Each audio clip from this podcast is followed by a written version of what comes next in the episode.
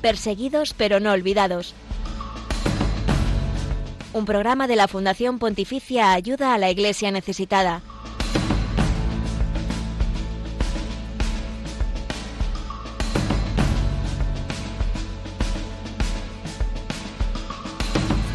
Este jueves 22 de junio sale a la luz el informe Libertad Religiosa en el Mundo 2023, que revela que la persecución por causa de la fe se ha agudizado y también ha aumentado la impunidad. Nos lo va a contar Marcela Simansky, editora jefe de este estudio. Buenos días, Glaisis Carbonell. Buenos días, Josué Villalón. En el programa de hoy vamos a hablar sobre una de las realidades que se vive a día de hoy, los refugiados y desplazados. Este martes 20 de junio de 2023 hemos celebrado el Día Mundial del Refugiado. Por eso hablamos en unos minutos con el padre Ubaldino Andrade, sacerdote salesiano y misionero en el campo de refugiados de Palavec, en Uganda. A raíz del Día Mundial del Refugiado, Glais, eh, según los últimos datos de ACNUR, en 2022 hubo más de 108 millones de personas refugiadas y desplazadas en nuestro planeta. Vamos a escuchar los testimonios de varios de ellos. Nos hablarán sobre la huida de su país de origen, las dificultades con las que se cruzaron y el apoyo que encontramos en Dios. Y damos también los buenos días a Lucía Para, nueva compañera de este equipo que hace Perseguidos pero no olvidados. Bienvenida. Buenos días, bienvenida. Y bueno, muy agradecidos, muy contentos de mm, ampliar esta familia que, que te trae la realidad de la iglesia pobre y perseguida alrededor del mundo aquí, en Perseguidos pero no olvidados, en Radio María. Esta mañana, como siempre, te contamos la actualidad de los cristianos perseguidos y necesitados, además también de los eventos que realizamos en España. Hoy específicamente viajaremos hasta Asturias y Alicante. Toda esta información también está disponible en nuestra web ayudalaiglesianecesitada.org.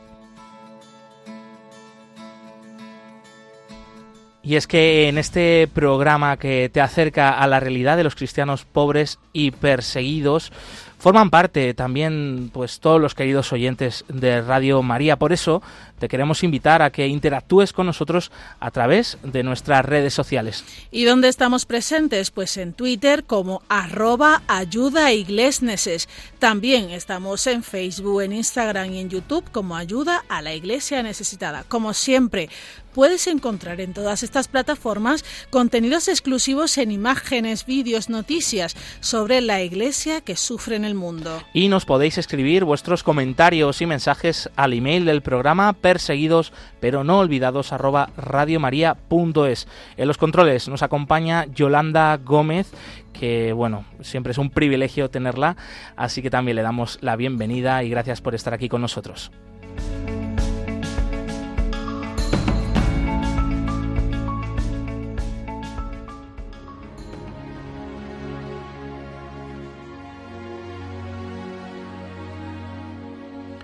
El informe Libertad Religiosa en el Mundo 2023 ha sido presentado a escala mundial esta misma mañana.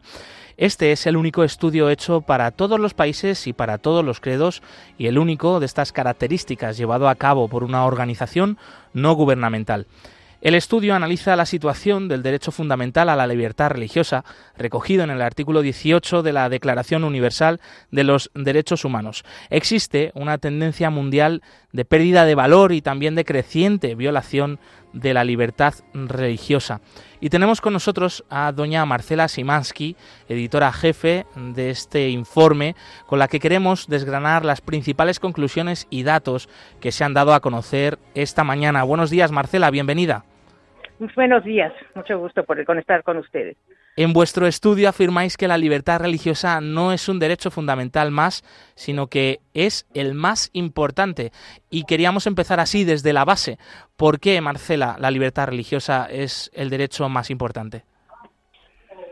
Está eh, percibido como tal en varias de las eh, constituciones del mundo por la realidad de que uno tiene el derecho a definirse a sí mismo, buscar, su, buscar la verdad y la trascendencia como mejor le parezca. Entonces, esa es, es, verdaderamente la rebelión fundamental contra un autoritarianismo, digamos un autoritarismo, más bien dicho. Que, que busca imponer una manera de pensar única a los ciudadanos que tiene bajo su control. Entonces, es verdaderamente todas las demás libertades, que es porque puede uno estar en una prisión, pero ser libre en su conciencia, en su pensamiento y en su religión. Y eso es algo que, se, que buscamos defender porque es la esencia de la diferencia del ser humano con otras criaturas. Según este informe 2023, sigue siendo muy preocupante la situación de la libertad religiosa en todo el mundo. ¿Cuáles son los principales focos de preocupación que ponen en peligro este derecho humano? Mira, eh, hemos observado en estos últimos dos años una multiplicación de gobiernos autoritarios y no solamente gobiernos autoritarios, sino autócratas, simple y sencillamente, que porque gozan del uso de la fuerza y poder económico, desean someter a la población que tienen a su alcance, imponiéndole una serie de de condiciones. Y claro un autócrata sea un yihadista o sea un presidente electo de alguna manera eh, lo, está a la vez temeroso y celoso del poder de convocatoria de los líderes religiosos. Entonces buscará eliminarlos. Y esto es el principal problema porque si o bien primero trata de acercarse a ellos o hacerlos como él, o bien de eliminarlos por una serie de métodos que explicamos, eh, eh, hemos explicado durante la, la presentación fabricar minorías es muy importante y eso lo hemos estado mirando eh, durante los últimos dos años. Recordamos que este estudio se puede consultar eh, ya disponible en la web libertadreligiosaenelmundo.org incluso si alguien bueno tiene el interés de consultar algún país concreto es muy fácil de buscar y de encontrarlo. Eh, también estas principales conclusiones están ahí disponibles en esta misma web. Marcela, eh, es verdad que comentábamos al principio, este informe se refiere para todos los credos, eh, pero realizado por una institución no gubernamental, pero sí mm, de la Iglesia Católica, como es Ayuda a la Iglesia Necesitada. Eh, ponéis también un poco la realidad mm, de la mm, falta de libertad religiosa, de la persecución, de la discriminación, específicamente también contra los cristianos. Y sobre esto, eh, ¿cómo está afectando estas tendencias de las que nos hablabas en cuanto más concretamente a la fe cristiana? Pues mira, en todos los informes eh, de las fichas país que tenemos, en todos ellos se menciona cuál es la situación de los de la población cristiana en ese país. Naturalmente, cuando ves el, el mapa, observas que todos los países que están pintados en rojo, en todos ellos la mayoría, la, la minoría religiosa incluye a los cristianos. Entonces, esto es lo que está sucediendo en todos estos países eh, rojos y la mayoría de los naranjas, los cristianos no son una, una población significativa eh, comparada con la otra, que casi siempre también es un país que tiene una religión oficial, que no es la cristiana, porque en ningún país existe casi con, con la religión cristiana como religión oficial. Y, eh, y entonces en estos países es lo que donde podemos ver cómo si hay una la minoría está sometida con crueldad por el autócrata en turno y por ejemplo roban eh, se secuestran a las mujeres y a las niñas para casarlas a la fuerza. Por ejemplo, en la India van a ser las cristianas y las musulmanas que van a sufrir esa suerte. En, en Myanmar van a ser los hindúes, los musulmanes y los cristianos. Eh, y en diferentes países va a estar ese tipo de situación, pero siempre, si se discrimina a una de las minorías, siempre va a estar también persiguiendo y sufriendo de una manera muy cruel la población cristiana. Recordamos que en el informe eh, hay dos categorías, una la de los países rojos a la que se refería Marcela, que son los que sufren la persecución, y los naranjas, que son los que sufren discriminación. Marcela, con este informe también aportáis luz sobre la realidad, una realidad muy poco conocida. ¿Qué tendencias positivas se destacan en el informe Libertad Religiosa en el Mundo 2023? Pues mira, lamentablemente tenemos muy poco bueno que informar en este en este informe, pero eh, algunas de las cosas que, que notamos con gran satisfacción es que el Papa Francisco no ha cejado en su empeño de aproximarse a la religión musulmana. Y el, por otra parte hemos también visto que el, la organización islámica de Indonesia, que es la más grande del mundo, que se llama Natlatul Ulama, no solamente continúa su diálogo con los cristianos, sino también y sobre todo con los hindúes y los budistas que son más cercanos a su región geográfica. Entonces, este, esta colaboración de la que yo fui testigo en noviembre del año pasado, eh, está llevando bastantes frutos eh, ya, porque nunca se había visto, por ejemplo, que el, el musulmán se acercara al hindú ¿sí? Y el Papa que se ha ido a entrevistar en persona, este hombre de edad eh, con muchas enfermedades y tal, y que insiste en presentarse en persona ante, estas, ante los líderes religiosos. Esto nos da mucha esperanza porque vemos que es fácil, bueno, no es fácil para nada, pero es posible dialogar aún cuando se sabe que la base que de los derechos humanos, que es la de la igualdad de la dignidad humana y no es común entre todas las religiones, a pesar de la falta de ese eh, eso que nos, para nosotros es la base, es posible cohabitar y buscar puntos comunes. Es, es realmente algo muy muy positivo para nosotros.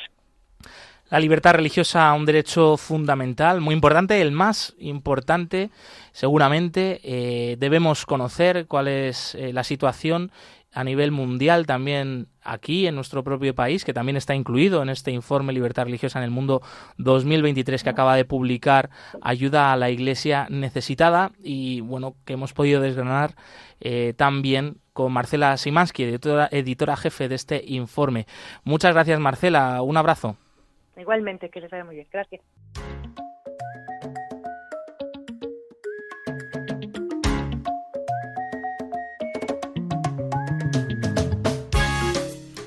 Ahora que conocemos mejor la situación de la libertad religiosa a nivel global, gracias precisamente al nuevo informe Libertad Religiosa en el Mundo 2023 de ayuda a la Iglesia necesitada, viajamos hasta un lugar donde se vive en primera persona otra realidad de la que se ha hablado esta semana. Se trata de los refugiados y desplazados, y es que el 20 de junio celebramos el Día del Refugiado. Así que hablamos en primera persona gracias a que hoy nos acompaña el padre Ubaldino Andrade, sacerdote salesiano y misionero en el campo de refugiados de Palabeb, en Uganda. Bienvenido, padre. Eh, muchas gracias por la invitación y contento de participar en esta experiencia de hacer saber un poquito más de la vida de los refugiados en Uganda. Hmm. ¿Cómo habéis celebrado este Día Mundial del, Refugiado? Ha sido una experiencia muy bonita. Eh, nos hemos encontrado con muchos, muchos de los refugiados en el campo, que tenemos unos 80 mil. Y el, el tema que se ha propuesto para este año de la celebración es Hope Away from Home, eh, la esperanza eh, fuera de nuestra casa, la esperanza eh, en un lugar distante de nuestro hogar, ¿no? porque es difícil, es difícil mantener la esperanza cuando uno no está en su propia tierra, cuando uno no está en su propio hogar. Padre Ubaldino, tú ahora eres la voz aquí en Radio María de esta realidad de los refugiados, concretamente en este campo de Uganda, pero también nos gustaría que fueras nuestros ojos. En este momento, ¿dónde te encuentras? ¿Cómo nos podrías describir lo que hay alrededor tuyo? ¿O cómo podrías decirnos en palabras eh, qué es un campo de refugiados o cómo es el campo de refugiados de Palavec? Bueno, primero que nada, eh, hay, que, hay que reconocer la labor grande de eh, Uganda como país, ¿no? Porque Uganda es un país que de puertas abiertas para los refugiados. Cuando hay muchos países que eh, el tema de refugiados es un problema grande, cerrando puertas, que no quieren que, que lleguen, que no quieren que, que, entren al país. Uganda, en cambio, es, es un hogar para ellos, un lugar donde ellos pueden llegar y sentirse acogidos, ¿no? Eh, y eso es muy importante. El campo, como te digo, eh, como para decirte un poco, es un lugar enorme, enorme. Uganda es probable también uno de los países donde hay una diferencia entre lo que es un campo y un asentamiento. El campo de refugiados es un lugar donde muy, muy, muy pequeño, donde miles de personas viven juntas. El asentamiento es un lugar muy, muy grande donde cada familia eh, eh, se le da un terreno de unos 30 metros por 30 metros donde ellos pueden eh, construir su casa, donde ellos pueden sembrar algún cultivo, donde ellos pueden también construir un baño. en ese sentido, Uganda no tiene campos de refugiados, lo que tiene Uganda son asentamientos de refugiados. Y estamos hablando de, casi dos millones de personas Uganda ha recibido más refugiados que todo lo que ha recibido Europa junto, ¿no? Eh, y, es un país que, ofrece eh, eh, una ayuda increíble para los refugiados. Me encuentro en un lugar grandísimo, enorme, de unos 20 kilómetros por 20 kilómetros, donde cada familia tiene un pedacito de terreno, ahorita está lloviendo y todo está, se está plantando mucho. Claro, no, eh, eh, eh, nos, nos afecta mucho esto del cambio climático, ¿no? porque la lluvia a veces no es constante, no es como, como se debería esperar, ¿no? Pero la gente tiene mucha ilusión, ha sembrado mucho maíz, que es la comida, la comida básica, y ha sembrado también muchos frijoles y todo esto, porque lo que les dan las Naciones Unidas son muy, muy poquitos un dato interesante que salió analizando la experiencia de los refugiados, eh, eh, nos dimos cuenta que el refugiado, una persona en Uganda, vive con 10 centavos de euro cada día. Eso es lo único que tiene una persona para sobrevivir en el campo de refugiados. Es una, e, e, es una experiencia muy, muy dura. La, es una experiencia donde hay muchas, muchas mujeres y muchísimos niños, donde hay pocos hombres, porque los hombres se quedan en el Sudán del Sur tratando de, de proteger lo que la casa, de proteger lo que lo que han construido con mucha ilusión. Y son las mujeres y los niños que pasan la frontera y, y llegan a los campos de refugiados también porque eh, eh, en el Sudán del Sur eh, no hay un sistema educativo bien estructurado. Entonces, al menos ellos pueden traer a los niños y los niños pueden ir a la escuela. Pero es una experiencia muy dura, ¿no?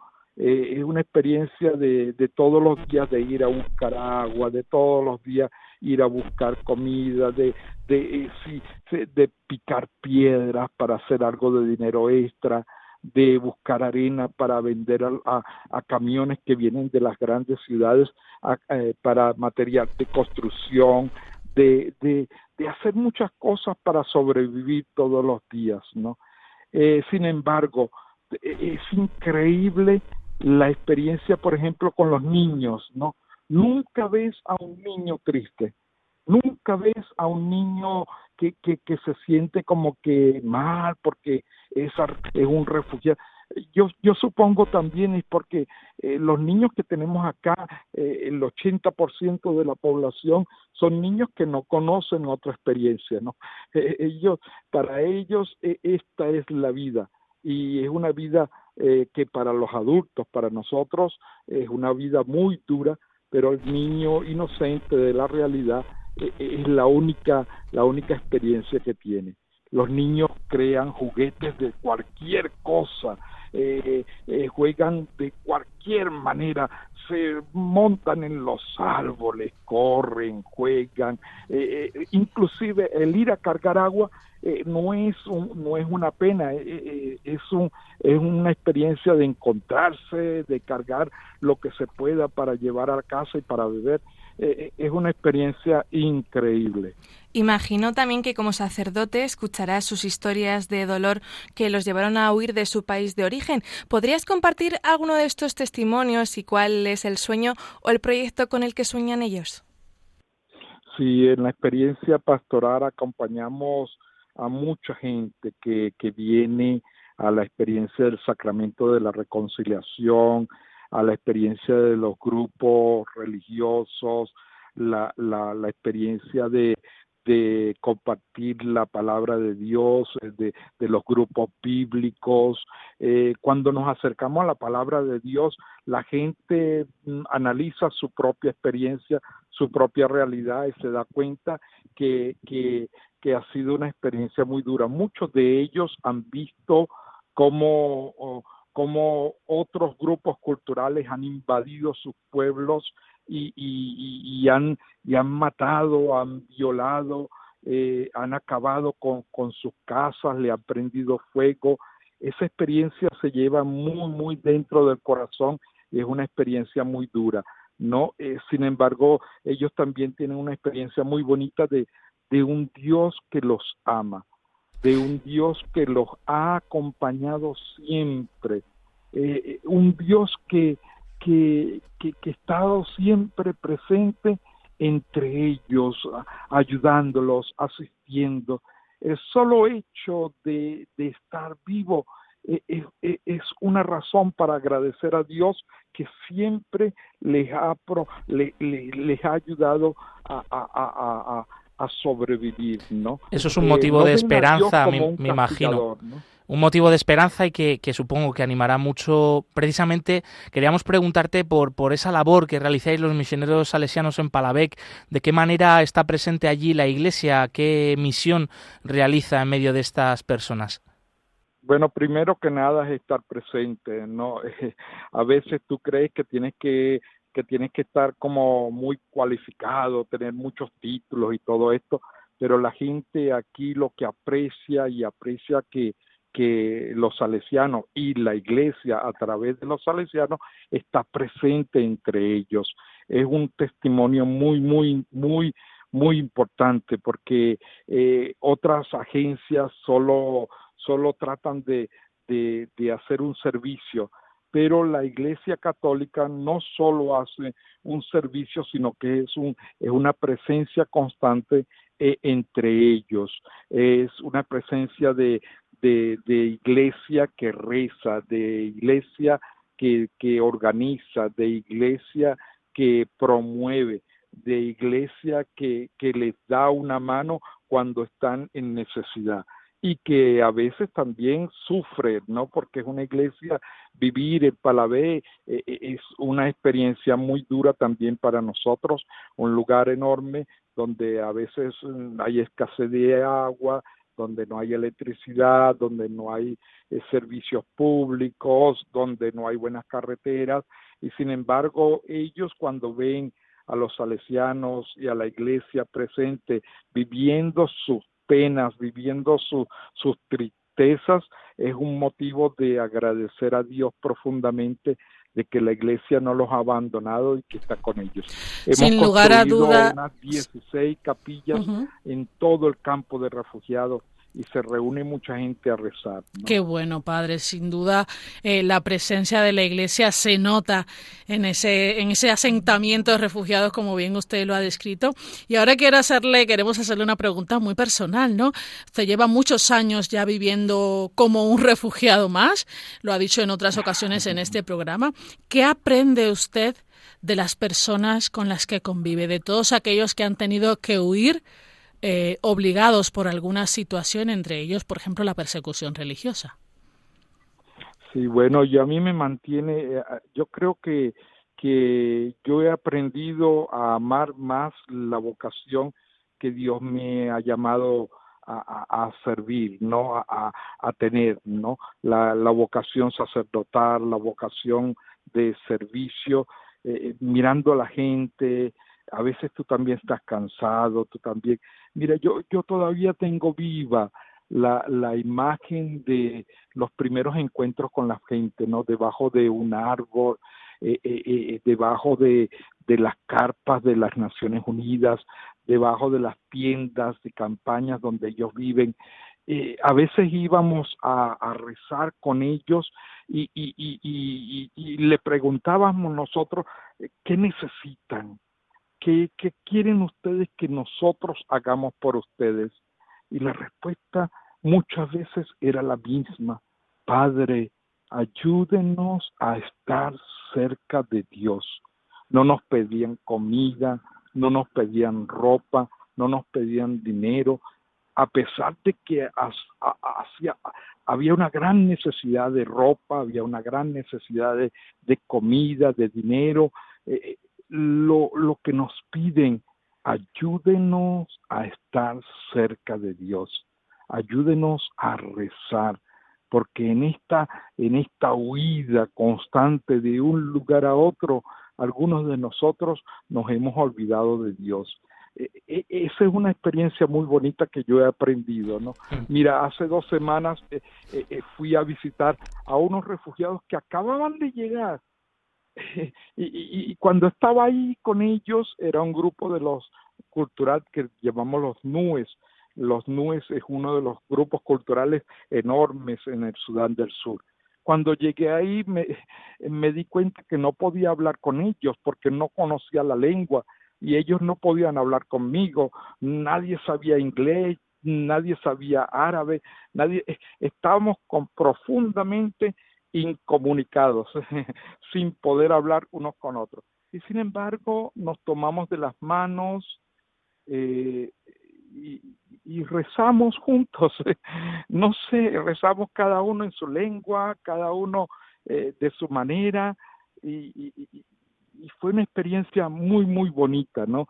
Eh, es una experiencia que no solo te ayuda, les ayuda a ellos estar cerca de Dios, pero también nos ayuda a nosotros a estar cerca de Dios, ¿no? A veces te das cuenta de que, que, que ellos te ofrecen más de lo que tú puedes ofrecerles a ellos. Qué bonito esto que nos cuentas, como un nuevo Pentecostés, unidos por la fe, a pesar de que cada uno habla en diferente idioma. Padre Ubaldino, te queríamos hacer una última pregunta, porque, eh, bueno, ahora viendo también estos datos que ha arrojado a la luz eh, ACNUR, la Agencia de Naciones Unidas para los Refugiados, eh, sobre la situación global ¿no? de este fenómeno de, los refugiados y desplazados en el mundo, señala uno de, de los países eh, los que bueno pues más gente tiene que marcharse debido a la situación socioeconómica política es tu país natal Venezuela. Eh, ¿cómo, mm. ¿cómo, vives tú como venezolano eh, que tiene esta larga experiencia en un campo de refugiados lo que están viviendo ahora tus compatriotas sí bueno al principio decías que, que, que vivo como refugiado en realidad soy también yo un refugiado, parte de esos seis millones probablemente que han salido de Venezuela en busca de un futuro, ¿no? Eh, en el pasado era inconcebible encontrar a un venezolano fuera de Venezuela, porque gracias a Dios teníamos todo, ¿no? Pero ahora nos encontramos en todas partes, inclusive aquí en Uganda somos seis venezolanos, no todos religiosos, algunos laicos que que han tenido que venir eh, hasta acá, hasta Uganda, para encontrar un lugar donde ellos puedan eh, eh, tener un poco más de seguridad, donde ellos puedan trabajar y dignificar su vida y la vida de sus seres queridos, ¿no?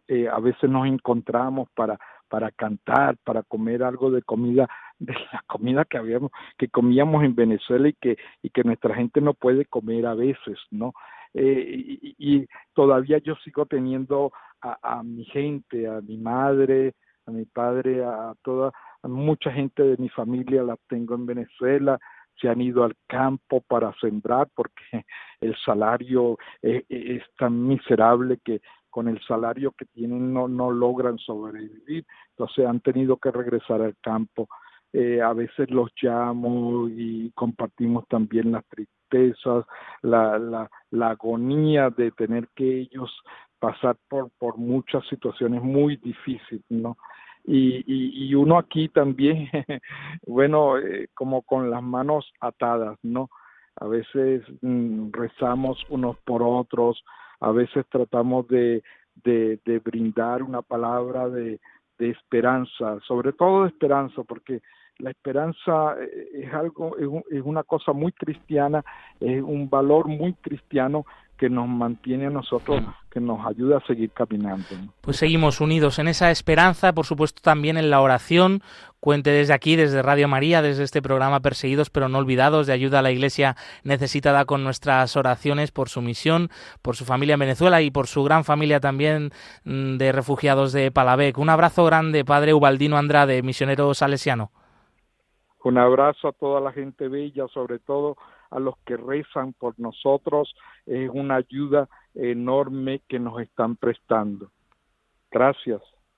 Toda esta realidad de la falta de libertad religiosa en el mundo, de los refugiados, de cómo está afectando estos fenómenos a los cristianos en el planeta. Desgraciadamente no son noticia en los grandes medios de comunicación, pero aquí sí que queremos que las vidas de nuestros hermanos en la fe que sufren por seguir a Jesucristo sean noticia.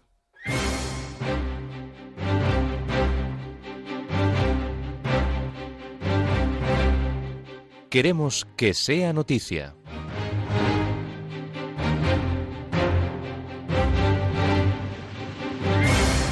El naufragio de un barco deja más de 80 migrantes fallecidos en la costa griega de Pilos. El pesquero transportaba casi 750 personas de Siria, Egipto y Pakistán. De todos ellos, solo 70 han podido ser rescatados. La Guardia Costera contactó con el barco el día anterior del naufragio y aseguran que no solicitó ninguna ayuda. Según algunos medios locales, entre 500 y 700 migrantes viajaban a bordo de la embarcación de tan solo 30 metros de eslora. El Santo Padre ha querido sumarse y expresar su dolor ante esta situación.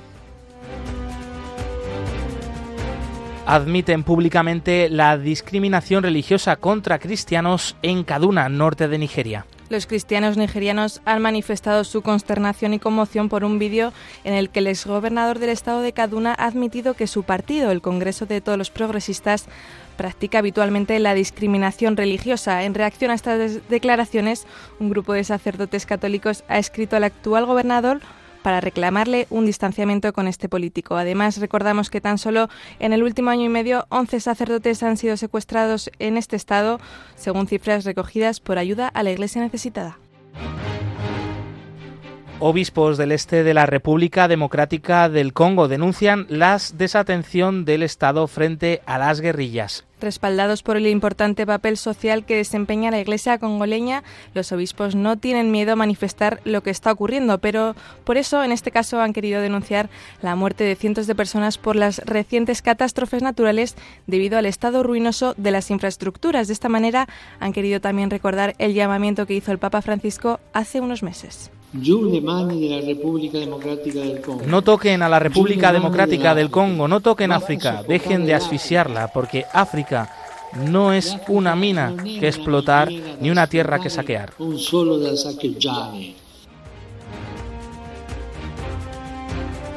Hombres armados irrumpen en una casa parroquial y secuestran a un sacerdote en Nigeria. La congregación de los Oblatos de la Inmaculada Virgen María en Nigeria ha sido quien ha informado este secuestro que ocurrió el domingo 18 de junio. El comunicado que han escrito cuenta que los hombres armados desconocidos dispararon a su seguridad antes de llevarse al padre Marcelo a un lugar que todavía es desconocido. De esta manera han querido hacer un llamamiento a orar por la seguridad y liberación de este hermano durante el ofrecimiento de la Santa Misa y las oraciones privadas. Además, según el informe de libertad religiosa en el mundo 2023 de ayuda a la Iglesia necesitada, se calcula que en Nigeria hasta 7.600 cristianos fueron asesinados entre enero de 2021 y junio de 2022. Dos catequistas han sido asesinadas en México cuando se dirigían a celebrar una Eucaristía. Los hechos se produjeron el pasado 15 de junio en el estado de Osaka. El vehículo donde ambas circulaban fue atacado por un grupo de hombres armados. Gertrudis falleció mientras era trasladada al hospital y Glicerina murió un día después de lo ocurrido en el centro de salud.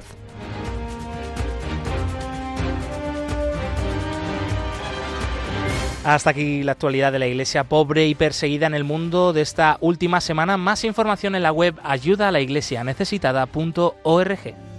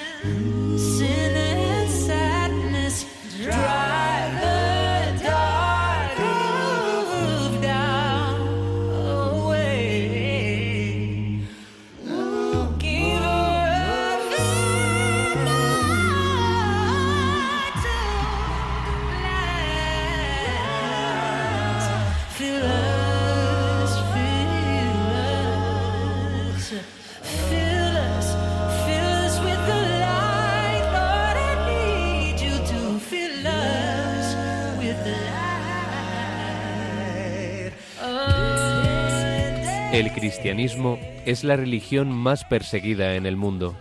Conoce de cerca esta realidad en Perseguidos pero no olvidados, un programa de ayuda a la Iglesia necesitada en Radio María.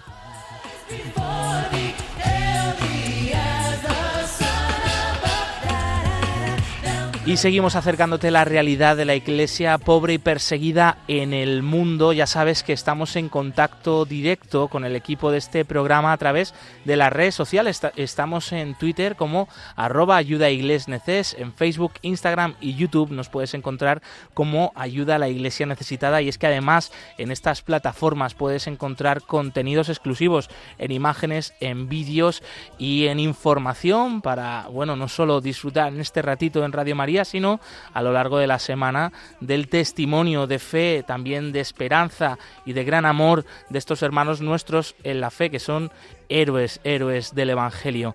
Y continuamos eh, además eh, trayéndote un testimonio eh, muy concreto con rostros, con nombres y apellidos de esta realidad de los refugiados en el mundo y cómo la Iglesia está con ellos.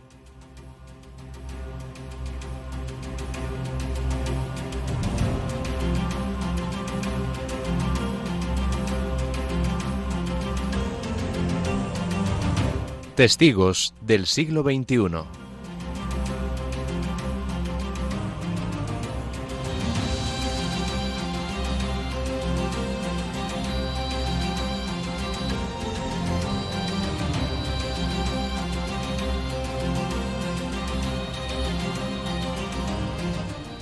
Millones de personas en todo el mundo se ven obligadas y forzadas a desplazarse. Emigrar debería ser una decisión libre, pero de hecho en muchísimos casos hoy tampoco lo es. Con esta denuncia del Papa Francisco vemos algunas de las causas más visibles como son la persecución, la guerra, el fenómeno atmosférico y la miseria.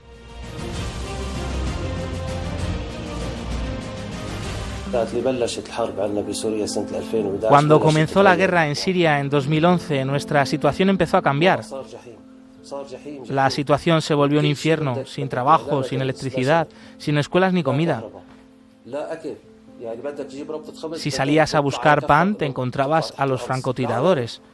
Toda la gente huyó y corrimos con la gente. No llevamos nada con nosotros, solo la ropa que llevábamos puesta. Y es que antes de que esto ocurriera, tenían una vida normal en Homs, Siria, donde eran muy felices. Pero con la guerra decidieron salir de su hogar y huir hasta llegar a la ciudad libanesa de Sahle. Allí dormían 13 personas juntas en la misma habitación. Se tenían que turnar porque no había espacio para todos. Escuchamos que aquí el arzobispo católico estaba dando algo de ayuda a los refugiados. Sin la ayuda de la diócesis y de sus instituciones, ¿qué hubiéramos podido hacer? Nos hemos enfrentado a muchos problemas desde nuestra llegada y cada problema solíamos clamar a nuestro Señor. Y porque el Señor está presente y confiamos en su presencia, todavía sabemos que estamos vivos. Para esta familia la acogida de los católicos ha sido esencial. Nuestra Iglesia tiene que ser un lugar incluyente en el que se renueve la fe, la esperanza y la humanidad compartida. Aunque siga habiendo guerras, mira el mensaje esperanzador que da uno de los jóvenes que viven en un campo de refugiados de África. La guerra en nuestro país comenzó hace mucho tiempo, por eso somos sursudaneses viviendo en un campo refugiado de, de, refugiados de Uganda. Mucha gente ha muerto, yo perdí a mi padre, perdí a mi hermana, perdí a mi hermano. Es un momento doloroso. Dios decidió dejarme para volver, devolver la vida a los sursudaneses. Este joven ahora es catequista y en estos tiempos difíciles lo que hace es llevar a la gente la fe, la esperanza y el amor. El problema son los jóvenes, los niños soldados, la maldad, la matanza, la matanza masiva de personas. Pero ahora es mi papel con mis hermanos, con los que me formé, hablar de perdón, para que podamos ver el reino de Dios. Desde Ayuda a la Iglesia Necesitada siempre estaremos apoyándolos porque al final estamos llamados a involucrarlos en la construcción de una sociedad en la que cada persona pueda tener una vida digna. Pero, ¿te has parado a pensar cuáles son las condiciones de vida de los refugiados? Nos lo cuenta el catequista del refugio judío Stephen Bonner Road. Vine aquí junto con mis dos hermanas y tres hermanos, y también junto con mi madre. He pasado cuatro años aquí. Estuvimos tres días yendo a pie hasta llegar a la frontera con Etiopía. Pasamos una semana allí en la frontera. Solo comimos algo de galletas. No teníamos suficiente comida. Si no hay guerra, yo volveré. Si la guerra continúa, tendré que quedarme aquí. Las necesidades materiales de los refugiados de Sudán del Sur son inmensas. Escuchar sus historias nos hace crecer en empatía, en compasión y nos ayuda a ver más allá.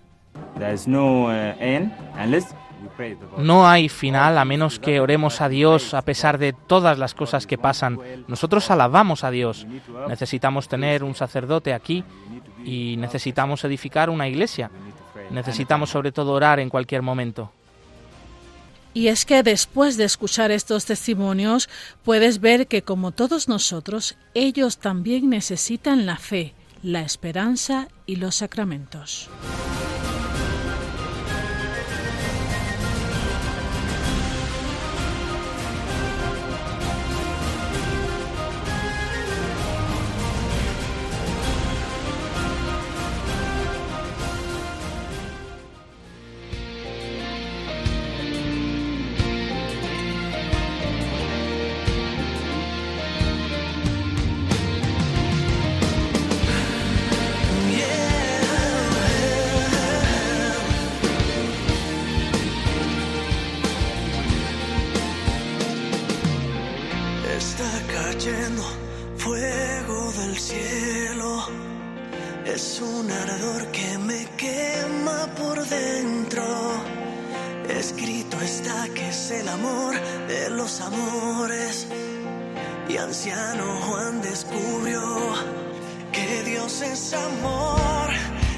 se quedó con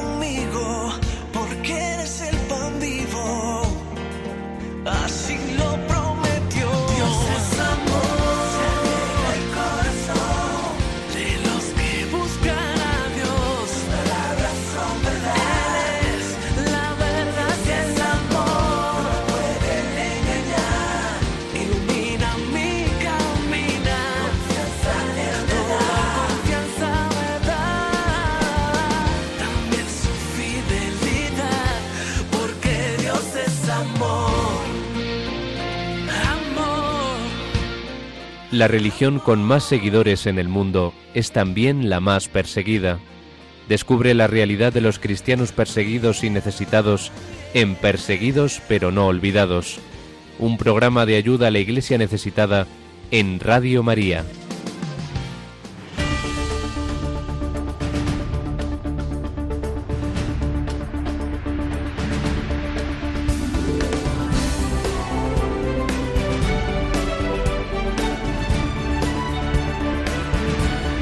Cerca de ti.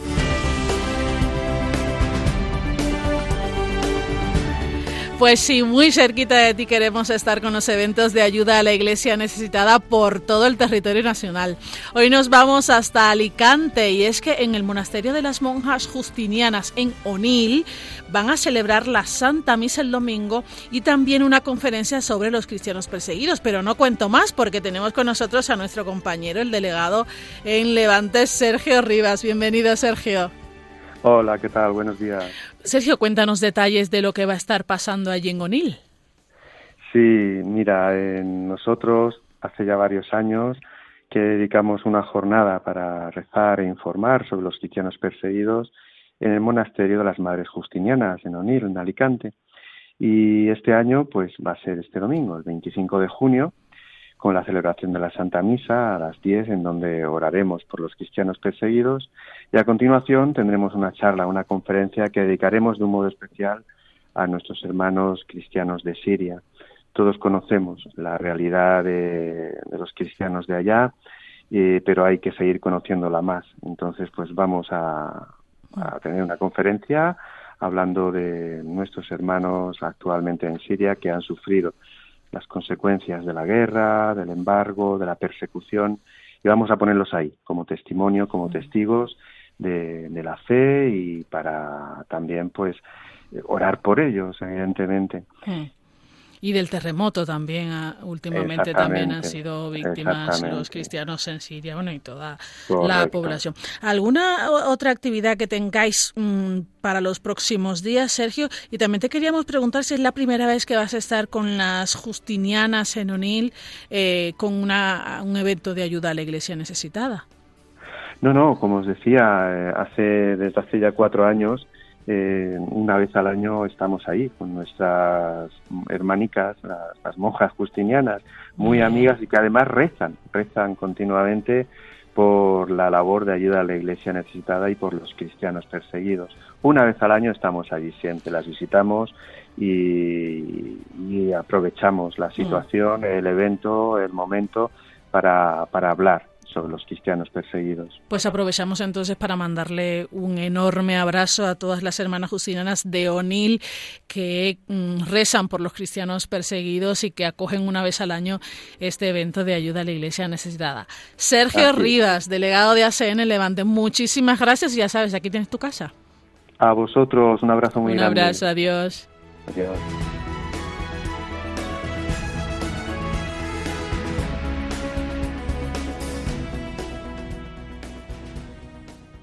Y desde Alicante nos vamos hasta Asturias. Desde allí nos acompaña José María Fernández, delegado de ayuda a la Iglesia necesitada. Bienvenido, José María. Buenos días.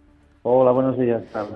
Pues muy contentos eh, de que nos compartas ¿no? más detalles eh, sobre esa visita especial que vais a tener en los próximos días y es que el sacerdote iraquí Naim Sosandi va a visitar y compartir su testimonio personal de persecución eh, sobre los cristianos también perseguidos en Irak en distintas ocasiones. ¿En qué parroquias va a estar presente el padre Naim? ¿Cómo tenéis previsto que se desarrolle estos eventos? Mira, sí, llegará la próxima semana, el martes día 27 y ese día por la tarde, a las 20 horas, estará en Oviedo, en la Basílica de San Juan el Real de Oviedo, martes 27 a las 20 horas. Después ya el miércoles día 28, por la mañana, en la misa de las diez y media, estará en Avilés, en la parroquia de Santa Tomás de Cantorberi. Después nos acercaremos a Oviedo para tener distintas entrevistas, distintas visitas en el arzobispado. Y a las siete y media estará en Gijón, el miércoles día 28. Basílica del Sagrado Corazón de Jesús, de Gijón. Mm, una visita muy completa, eh, como vemos. Todavía, todavía queda. Y luego el día 29, jueves, estará en Covadonga, en la Basílica de Covadonga, a las 12 del mediodía. También celebrando, celebrando la Eucaristía y explicándonos, bueno, dándonos su testimonio y demás. Y luego ya por la tarde, pues tenemos previsto que se entreviste con el señor arzobispo. Qué bueno y qué especial además también esa visita al santuario de, de Covadonga, José María. No sé si tenéis previsto alguna actividad más en Asturias en las próximas semanas para este verano. Ahora en principio de momento no, pero seguro que van a ir surgiendo cosas. Seguro que, sí. Vamos a estar muy muy atentos a través también de la web ayuda a la iglesia necesitada.org en el apartado eventos agenda eh, tienen disponible toda la información de estas fechas que nos acaba de relatar José María Fernández y también de otras, por supuesto a través de las redes sociales. Y bueno, que sea para bien, que dé muchos frutos esta visita del padre Naim Sosandi, sacerdote iraquí a Asturias, José María. Bueno, pues muchas gracias. Gracias por permitirnos pues, pues compartir todo lo que, lo que va sucediendo y vamos haciendo aquí en esta diócesis. Muy bien, seguimos unidos. Un abrazo grande. José María Fernández, delegado de ayuda a la Iglesia necesitada en Asturias.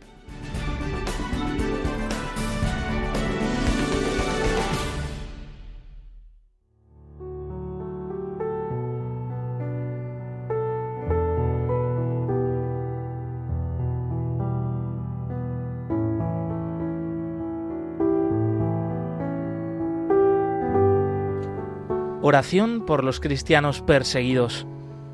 Dios nuestro, que en tu misteriosa providencia has querido asociar tu Iglesia a los sufrimientos de tu Hijo. Concede a los fieles que sufren persecución a causa de tu nombre el don de la paciencia y de la caridad, para que puedan dar testimonio fiel y creíble de tus promesas.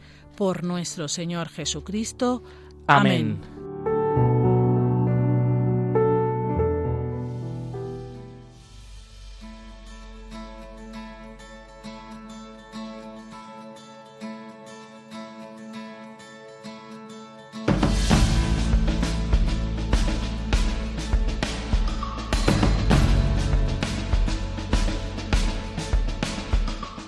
En Perseguidos pero no olvidados en Radio María. Hemos querido y queremos estar muy cerca de aquellos que tienen que huir forzosamente de sus hogares, de tantos y tantos millones de refugiados y de desplazados en el mundo, muchos de los cuales también se ven forzados por la persecución religiosa, una falta de este derecho fundamental como es la libertad religiosa, una tendencia global, mundial, a la que ha arrojado una vez más luz el informe Libertad Religiosa en el Mundo 2023 presentado hoy mismo por ayuda a la Iglesia necesitada. Ya saben que tienen disponible este estudio en la web libertad religiosa en el mundo.org.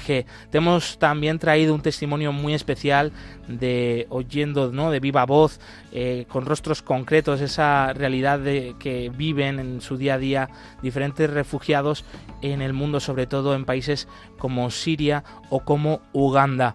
Y ya saben, pueden volver a escuchar este programa completo en el podcast en la web de Radio María o de Ayuda a la Iglesia Necesitada.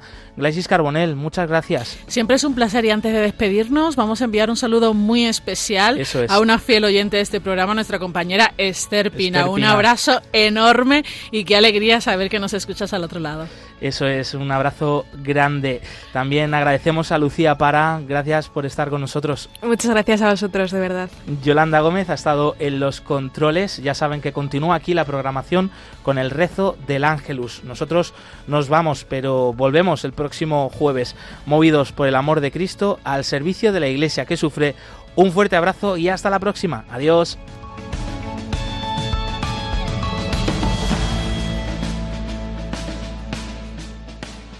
Concluye en Radio María, Perseguidos pero no olvidados, un programa de la Fundación Pontificia Ayuda a la Iglesia Necesitada